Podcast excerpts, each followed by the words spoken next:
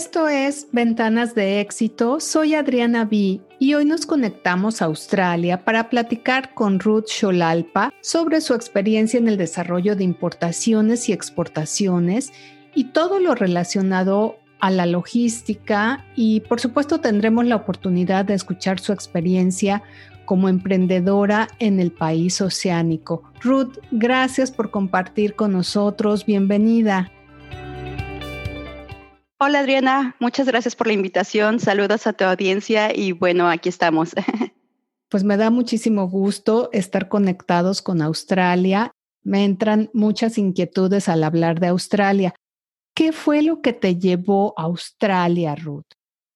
Bueno, Australia realmente, como tú dices, siempre también me, me, impresionó mucho su historia. Yo estudié relaciones internacionales, entonces desde chiquita quería ser diplomática y decía, yo quiero viajar por el mundo. Desde que recuerdo tenía cinco años, ¿no? Una vez vi unas placas en la Ciudad de México, yo soy de la Ciudad de México, que eran diferentes a todos los otros coches y le pregunté a, a mi tío, ¿por qué esas placas son diferentes? Y me dijo, es que son diplomáticos. ¿Y qué hace un diplomático? Y bueno, yo tenía cinco o seis años, me dicen, pues ellos viajan por el mundo. Entonces desde ahí yo dije, yo quiero viajar por el mundo. Y bueno, fue así como pues Australia se presentó, ¿no? eh, después de varios años, después de terminar mi carrera, se presentó una oportunidad de venirnos a vivir por acá en el 2000 para terminar mis estudios de relaciones internacionales. Tuve la oportunidad de trabajar en la embajada por un año para poder hacer este, pues terminar mi curso. Y bueno, después de ahí, pues yo ya tenía un hijo de siete años y fue un país que nos encantó y decidimos quedarnos. Así es que ya llevamos 20 años por acá. Si en esos 20 años ¿cuáles son las cosas que más marcaron las diferencias de nuestra cultura mexicana con la cultura de los australianos?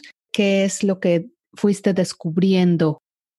Claro, siendo un país con una, historia anglosajona, pues sí hay bastantes diferencias con la cultura latina, pero lo importante es quedarse con las dos partes bonitas, ¿no? Tanto de nuestra cultura latina como aprender de, de, de la cultura anglosajona.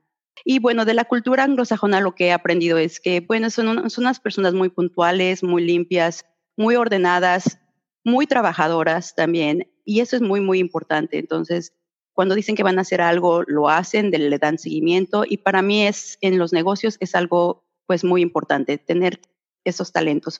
Por el lado latino, lo que me encanta seguir y que la gente admira mucho también, pues es la tenacidad que tenemos, que al, al crecer a veces en un país donde no tenemos tantas oportunidades, pues uno quiere seguir adelante, pase lo que pase, ¿no? Eh, si, tengas que aprender una nueva, eh, un nuevo idioma, un, tengas que darte otras oportunidades. Entonces, ellos les gusta mucho la cultura latina, que somos muy cálidos, somos muy amigables y eso a la gente le gusta mucho, cuando aquí en, general la cultura anglosajona es un poquito más fría. Así es que esas son las dos cuestiones que a mí me llenan ¿no? de, de gusto, de poder tener ambos mundos. Porque además es un país en el que hay gente de diferentes partes del mundo y entonces yo creo que también eso lo hace muy rico, lo hace como muy amigable, como que no te sientes ajeno porque pues no eres la única mexicana, la única hispana, hay gente de diferentes partes del mundo, ¿no es así? Es correcto, sí, es un país bastante multicultural. Aquí he conocido tantas nacionalidades que pues jamás hubiera yo imaginado, ¿no? Como gente de Mongolia, de muchísimos lugares del mundo. Y eso me encanta, que sea un país que acepta a diferentes culturas. Es un país muy joven, todavía hay un proceso de integración que va a llevar tiempo, pero es, muy bonito el, poder convivir con gente de todo el mundo y, bueno, de hecho, en mi círculo personal de amistades tengo desde una amiga finlandesa hasta una amiga de la India, una amiga de, China, de todos los países. Es muy multicultural y eso me encanta porque te enriquece como persona y también para los negocios, que en un momento más vamos a hablar, es muy importante para las alianzas eh, estratégicas y sobre todo para las importaciones y exportaciones. El tener esa base y el poder contar con alguien que te enseñe cómo es la cultura de cada país para poder hacer negocios. Totalmente, y qué bueno que lo mencionas porque precisamente una parte importante que yo veo y que quiero compartir de ti, Ruth, es esta habilidad que tienes, este manejo de cuatro idiomas diferentes, el que hayas tenido, como bien mencionas, desde pequeña la inquietud de viajar, de conocer, de descubrir. la adaptación, porque también pienso que es una virtud, ¿no? El adaptarse a los lugares a los que uno llega. Y yo creo que todos estos elementos y por supuesto, el que hayas estudiado todo lo que son relaciones internacionales te lleva a esta experiencia en el desarrollo de importaciones y exportaciones. Me encantaría que nos pudieras orientar. Hay muchas personas que nos escuchan y probablemente tienen la inquietud de con su negocio empezar esta parte de importaciones o exportaciones de sus productos. ¿Por dónde deberían empezar, Ruth? ¿Qué nos sugieres? Bueno, gracias por la pregunta, Adriana. Bueno, antes que nada, yo estuve trabajando mucho tiempo antes de venirme a Australia en lo que era logística y eso me dio mucho entendimiento en cuestiones de trámites ante el gobierno, ante otros países. Y cuando llegué a Australia, tuve que empezar de cero, ¿no? Eh, dejé un puesto en México muy alto que me permitía viajar por todo el mundo en mi puesto y aquí, bueno, empecé desde cero. Es tener mucha tenacidad, es volver a querer crecer y bueno, cuando digo empezar de cero, empecé desde una posición muy básica de ventas, ¿no? En, logística. Tuve que llegar literalmente a tocar puertas a una ciudad que yo no conocía. Esto fue antes del GPS. Entonces teníamos que usar el, libro, ¿no? De a ver hacia dónde vamos. Y llegar y tocar puertas y, no tener miedo. Eh, y no tomarlo personalmente, que te están a ti como persona rechazando, sino tal vez no necesitan el producto en ese momento o ya lo tienen. Entonces es tener mucha tenacidad. Después de que yo llegué aquí a Australia, trabajé otros más o menos 10 años en empresas muy grandes, internacionales de logística y de transporte aéreo. Y bueno, ahí fue cuando me dio, yo pude entender más el mercado australiano. Durante esos 10 años, pues conocí muchísima gente, obviamente todos tenían su propia empresa y yo admiraba mucho eso. Yo decía, bueno, yo he sido, eh, afortunadamente he tenido muy buenos trabajos, pero pues siempre he trabajado para alguien. Yo quisiera algún día, pues ser como tú, tener una empresa que importar, ¿no? Entonces siempre que les preguntaba a ellos uh, cómo la han hecho y, tomaba pues mis notas, ¿no? Decir, si algún día yo llevo a tener mi empresa, quiero hacer esto. Entonces, ¿cómo me decidí a las importaciones y exportaciones? Te cuento un poquito. hace tres años decidí como te digo, llegamos hace 20 años, mi hijo en ese tiempo tenía 7 años, ahora pues ya tiene casi 27 años, ya es todo un licenciado, economista, trabaja para un banco de inversiones. Entonces dije, bueno, es momento de, realizar mi otro sueño. ¿Y qué es mi otro sueño? Es tener mi propia empresa. A veces cuando uno tiene hijos pequeños, pues quiere el negocio seguro, el trabajo seguro, pero ahora dije, no, ya es momento de, hacer mi propia empresa. Entonces, eh, tres años atrás comencé, tuve la oportunidad que, bueno, este país nos da, es una la equivalencia a la, a la FORE, aquí le llaman superannuation, ¿no? Eh, tuve la oportunidad de poderlo mover a un fondo fiduciario y asimismo yo poder prácticamente prestarme a mí misma ese dinero para poder abrir mi empresa tomé ese dinero hace tres años, cuando yo lo, tomé prestado porque es del fideicomiso, y me fui a México. Yo quería nuevamente reconectarme a México y seguir con esto, decir, bueno, ¿qué es mi experiencia? Relaciones internacionales, los idiomas, eh, la gente, los productos. ¿Qué puedo hacer para poderme reconectar con México? Tener otra vez lo bello de los dos mundos, ¿no? Entonces fue cuando llegué a México eh, con una empresa donde ellos lo que hacen es eh, tratar con inventores y hacer sus patentes. Me tocó sentarme en una mesa al lado del inventor de una maquinaria australiana y se me hizo una maravilla. Y le dije, bueno, ¿cómo pudiéramos llevarla a esa a México? Y fue así como esta empresa empezó. Él me dice, si a ti te interesa, yo te doy a ti ah, pues la exclusividad en México y bueno, vemos qué hacemos. Ese viaje me llevó a México, era una máquina para la agricultura. Y así fue como todo empezó. Eh, abrí una empresa en México también, que se llama Quantum Commodities, SADCB, y una empresa en Australia. Y a partir de eso, pues me fui metiendo mucho al campo, un área que pues yo no sabía, estuve yendo a Veracruz, a varias áreas, eh, sobre todo para lo que son las piñas y demás. Y de ahí empezó a salir otras inquietudes. Me decían, oye, bueno, pues es que en Australia tienen muy buena leche o en Australia tienen estos productos. Y fue como la empresa empezó a crecer, empezó a diversificarse y decir, bueno, no tengo el contacto, no tengo ese producto, pero te lo puedo conseguir. Yo sé, conozco de las importaciones y de las exportaciones, tú dime qué productos necesitas y yo te los busco. Y bueno, así fue como empezamos eh, con todo esto de las importaciones y exportaciones. Si yo les puedo dar un consejo es, si no saben, no tengan miedo a preguntar. si saben que se puede, simplemente seguir buscando opciones. Regresé a Australia con tres nuevos proyectos. Me había ido para colocar una maquinaria australiana y regresé con pedidos de, azúcar, leche y, arroz. Así empezamos hace tres años. Entonces, la empresa ha crecido muchísimo y ha sido a raíz de, pues, de toda esta tenacidad y, y todo este empeño de utilizar la experiencia de 20 años, tanto de conocer gente, de conocer empresas, de conocer cómo se maneja eh, internacionalmente el, negocio, ¿no? Entonces, si les puedo dar ese consejo, eh, también es nunca dejen de aprender. Yo no sabía nada del azúcar, meterse dónde se produce de la leche igual. Es algo muy, muy bonito porque tu mente se expande, tu mente sigue creciendo, sigues aprendiendo y eso me encantó. Tú nos estabas hablando de tu negocio, de importar azúcar, de las piñas, de la leche. Esos ejemplos serían increíbles. Platícanos qué fue lo que hiciste, cómo lo hiciste. Claro que sí. Número uno es conocer tu producto. ¿Qué producto quieres exportar o importar? Número dos, conocer el país y sus leyes a donde lo quieres llevar.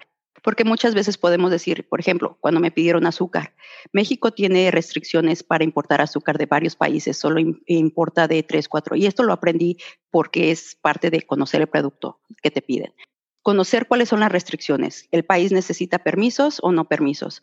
Acercarte mucho al gobierno del país de donde, donde quieres importar o exportar.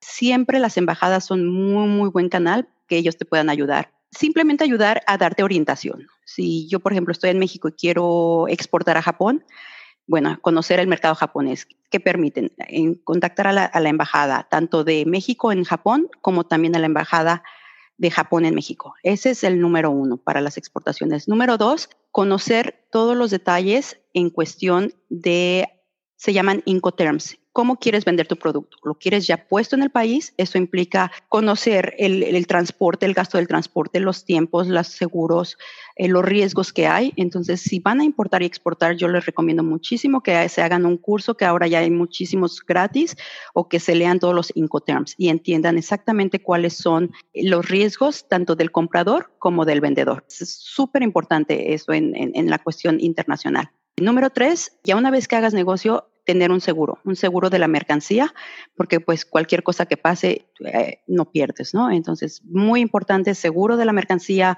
conocer los cinco terms y conocer el producto que quieres exportar. Ahora, otra de las cosas también es ¿qué quieres hacer con ese producto? ¿Solo ya alguien te lo pidió y lo quieres eh, mandar a ese país o también todavía lo tienes que comercializar? si lo tienes que comercializar antes de mandar ese producto, tienes ya que tener un mercado. ¿Quién te lo va a comprar? Porque lo último que quieres es que se vaya a quedar en aduanas o que tenga un problema de, papel.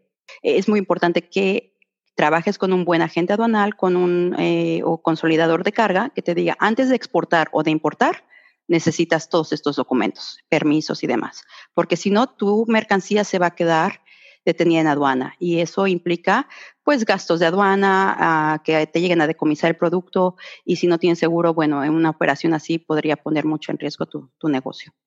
Bueno, después del proyecto de las piñas, que en un momento quedó eh, detenido por lo mismo, porque después de hacer el estudio del mercado, pues iba a ser un poco difícil poder conseguir todos los permisos. Entonces nos movimos ahí a otra área, que fue la leche, la leche seca, ¿no? O en polvo. Eh, afortunadamente, a partir de enero se abrió el mercado con Australia y con 10 otros países con un nuevo tratado de, eh, internacional de comercio. Y eso quitó muchos aranceles y muchas prohibiciones de varios productos. Entonces, para mí, dije, bueno, ¿qué productos en Australia pueden ser considerados pues de primera calidad? Entre ellos, pues fue el azúcar y la leche. Empecé con un, igual, con una licitación del gobierno gobierno mexicano que nos pidió bastantes contenedores de leche y llegué a Australia a buscar el equivalente a, la empresa del gobierno de Australia de Economía, quiénes son los principales productores de leche.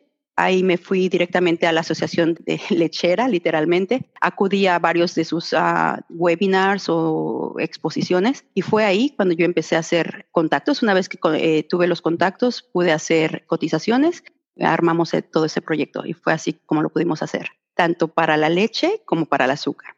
Después de ahí nos fuimos a otro proyecto eh, porque nuestra empresa se empezó a diversificar, pues nos empezaron a preguntar también por hidrocarburos. Curiosamente, cuando México pues tiene hidrocarburos y demás, ¿verdad? Pero como les digo, no tengan miedo. Si hay una oportunidad, búsquenla y vayan por ella. Me preguntaron por hidrocarburos y empezamos a buscar a través de mis contactos internacionales.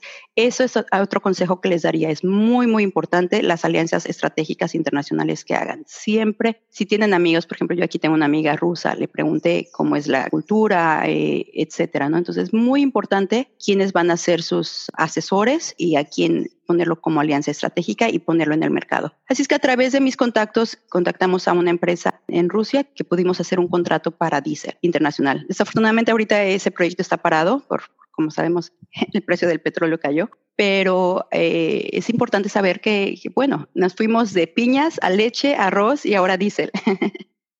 Así es que ese consejo les doy es que sigan buscando. Las opciones hay muchas, pero bueno, lleva tiempo, ¿no? Nosotros llevamos tres años con esto y es muchísima tenacidad, estudio y demás. Y te cuento, el último proyecto por el cual estamos ahorita en el norte de Queensland es porque tenemos un proyecto de lo que le llaman aquí Junior Mining Company es poner en contacto a las empresas pequeñas que quieran apoyar y, buscar eh, inversionistas que quieran apoyar a estos pequeños mineros. Y en eso estoy ahorita buscando inversiones, inversionistas que quieran apoyar el proyecto y después, una vez que apoyen el proyecto, buscar el mercado. Así es que, pues, es una cuestión de mucha tenacidad. También nos llegó otro, otro proyecto de comercializar hidrógeno. Entonces, ha sido para mí tres años como de esponja, de absorber, de aprender, de decir, bueno, yo nunca he estado en, el negocio de la agricultura, pero es muy, muy, muy bonito. A mí me encanta y es algo que me ha mantenido día a día quererme levantar a las seis de la mañana y estar aquí trabajando en mi casa, leyendo información, buscando mercados y buscando alianzas estratégicas de decir, bueno, ¿quién es el experto en esta área? ¿A quién le puedo preguntar? ¿Dónde puedo conseguir información? Y después buscar el mercado para ello, ¿no? Afortunadamente ahora con la tecnología he tenido mucha satisfacción de poder seguir en contacto con, mis compañeros tanto de la primaria como de la secundaria en México y ellos, muchos de ellos han, hecho grandes cosas en México, la mayoría siguen en México, eh, bueno, otros en Canadá, en Estados Unidos y me han apoyado muchísimo. Si también les puedo dar un último consejo, siempre pregunten, si no saben, pregunten. Oiga, ¿quién me puede ayudar en esto? ¿Saben si conocen a alguien? Pregunten, pregunten, pregunten. Esos son mis consejos. Para la importación y exportación, definitivamente conocer el mercado y las regulaciones. Es bien importante. Lo que nos has platicado son importaciones que has llevado a cabo de Australia a México, ¿cierto?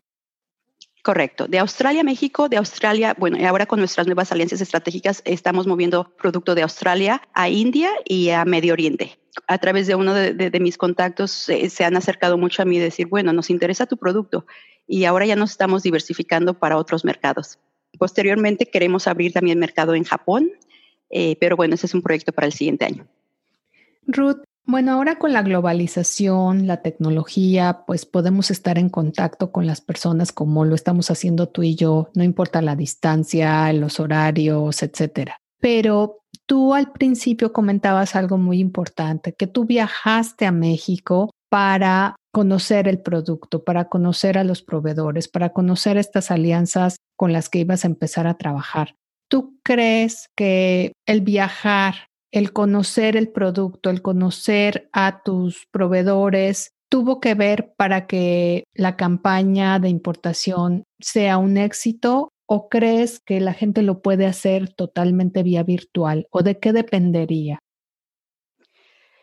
Cuando es un producto físico como el de nosotros, es muy importante viajar, sí, conocer el mercado local, sobre todo porque este proyecto de importación, bueno, llevó a cabo, le llamamos puerta a puerta, y para que sea puerta a puerta necesitas conocer el mercado local. Al ir a México, hago mucho hincapié en esto de las alianzas estratégicas, es tener gente en México, en el país que vayas, que sepa del tema. Yo no, yo por ejemplo no sabía nada de piñas y me acerqué a un empresario que llevaba o lleva 25 años en la industria de piñas. Entonces, muy muy importante siempre conocer o estar en contacto con gente que conoce el mercado y que ellos van a ser tus ojos, ellos van a ser los que van a estar cuidando el producto y los que van a estar ahí cuando tú no estás, ¿no? Cuando la distancia, por ejemplo, ahora que tampoco podemos viajar. Entonces, es bien importante sí, viajar cuando se puede y conocer y dejar gente en el proyecto que sabes que pues, le va a dar seguimiento, ¿no? En este caso fue personas que conocen el producto, también contactar a, un agente aduanal local que se dedicara sobre todo a cuestiones de perecederos, porque pues no muchos manejan lo que es comida, y también tener un, buen abogado. y abogado me refiero sobre todo porque vas a tener que hacer muchos contratos internacionales y hay cuestiones en que pues te tienes que proteger en cuestión y sobre todo cuando es comida protegerte de que el producto va a estar asegurado y protegido una vez que, que llegue, ¿no? Entonces, sí es importante conocer y viajar al menos cuando estás poniendo el, estás montando el negocio. Ahora, en cuestión, por ejemplo, con India y con Medio Oriente, la alianza que hicimos nosotros es también con una empresa que es importadora, que ya lleva muchos años importando y es una comercializadora. Así es que nuestro, nuestro negocio ahí es más, nada más te vendemos el producto, te lo dejamos en puerto y tú te encargas. Ahí termina mi función. Ya si ellos lo venden o lo importan, esa ya no es, ya no está en mi responsabilidad. Mencionabas el tener un seguro, que es muy importante, y también el tener un buen abogado para el tema de los contratos. Seguramente se pueden enfrentar a algún tipo de trampas, algún tipo de estafas. ¿Qué piensas acerca de esto y cómo podemos detectarlas para no caer en ellas? Exactamente, Adriana, y es por eso que digo que recomiendo muy eh, mucho que tengan un abogado, un abogado que sepa que esté enfocado en el área de comercio internacional. Así es que es importantísimo buscar a alguien que ya esté en esto los contratos. ¿Cómo evitar las estafas? Ahí te das cuenta. Una vez que pones un contrato de por medio, hay revisión eh, y la gente se desaparece o ya no te hacen más preguntas o ya no quieren saber de tu producto, ahí es cuando te das cuenta que, bueno, no sé si iba a ser una estafa, pero pues también que no iba a ser un negocio real, ¿no? Alguien que tiene realmente la intención de comprarte va a hacer exactamente lo mismo, va a aceptar tus condiciones de compra y venta y van a negociar los términos en este contrato, ¿no? Y que sobre todo el, seguro, la calidad del producto, eh, en dónde se entrega. Muchos te dicen, bueno, es que yo lo quiero en México. México, pero ¿en dónde? O sea, tienes que ser muy, muy específico en los términos de tu contrato. Lo quieres puesto en puerto, en puesto aeropuerto. Eh, es por eso que les digo, los Incoterms son muy importantes y eso se tienen que mencionar en el contrato. Ahora también, otro de los consejos que les doy, cuando hagan su transacción internacional, también tener ya un banco que va a poder trabajar con cartas de crédito. Una carta de crédito te ayuda muchísimo, sobre todo en operaciones muy grandes de dinero. Es como un cheque. Eh, certificado. Certificado, correcto. Eso es el equivalente a una carta de crédito. Lo que hace el cliente cuando una vez los dos se protegen, tanto tu cliente le paga al banco, por decirlo así, o sea, el banco ya tiene el dinero, el Banco de México, le, de tu banco, le, se contacta a tu banco, en este caso de Australia, y le dice, sí, ya tengo aquí el dinero, pero el dinero sigue con ellos. Entonces, en las condiciones del contrato decimos, bueno, ok, llega el producto a México, pero al menos ya sé que ese dinero, los dos bancos, o sea, tienes que cerciorarte que el banco con el que vas a trabajar en ambos países tengan alianzas también, porque no todos los bancos trabajan con todos los bancos. Qué buen punto, Ruth. Súper buen punto. Nuestro banco aquí en Australia solo trabaja con Citibanamex, por ejemplo. Entonces, yo tengo que cerciorarme que cuando quieran trabajar en México, pues tengan que abrir una carta de crédito, sobre todo en la primera transacción. Nosotros no damos crédito y eso es algo que tampoco les recomiendo, ¿no? Entonces, primero, cerciorarse de que hay fondos que tienen la capacidad de pagar el producto y que, bueno, que sea una empresa seria, ¿no? Con la que ustedes van a trabajar. Con toda esta experiencia de más de 20 años en el área de importaciones y exportaciones, pues estoy segura que tu empresa Quantum va a seguir generando nuevas alianzas estratégicas. Además de este último proyecto que nos comentaste, ¿qué tienen en puerta? ¿Cómo han estado planeando seguir adelante a pesar de esta situación que estamos viviendo ahorita de crisis mundial? ¿Cuáles son las estrategias que están siguiendo?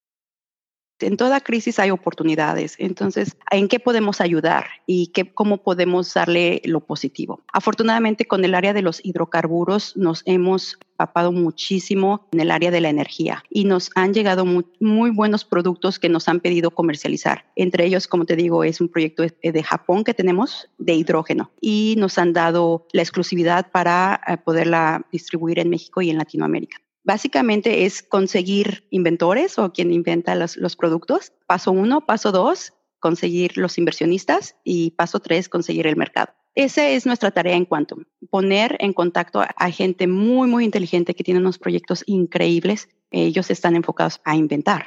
Necesitan después conseguir gente que quiera invertir y hacerlo realidad y, y después necesita el mercado que lo quiera comprar.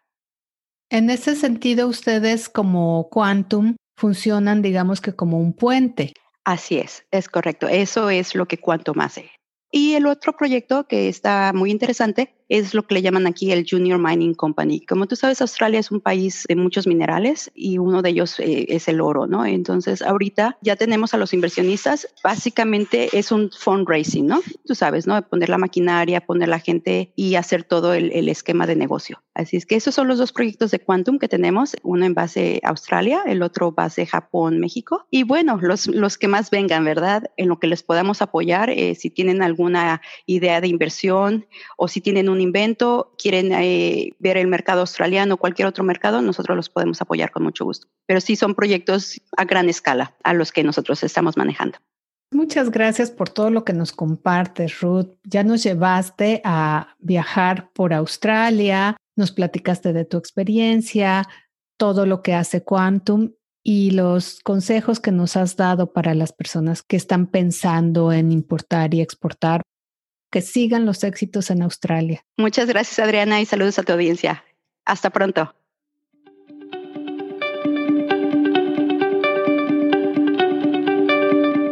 Si tienes pequeños en casa, el siguiente episodio puede ser muy interesante para ti. Vamos a viajar a Atlanta para platicar con Leonor Herrera del Río acerca del cuidado infantil. No te lo pierdas, conéctate con el talento.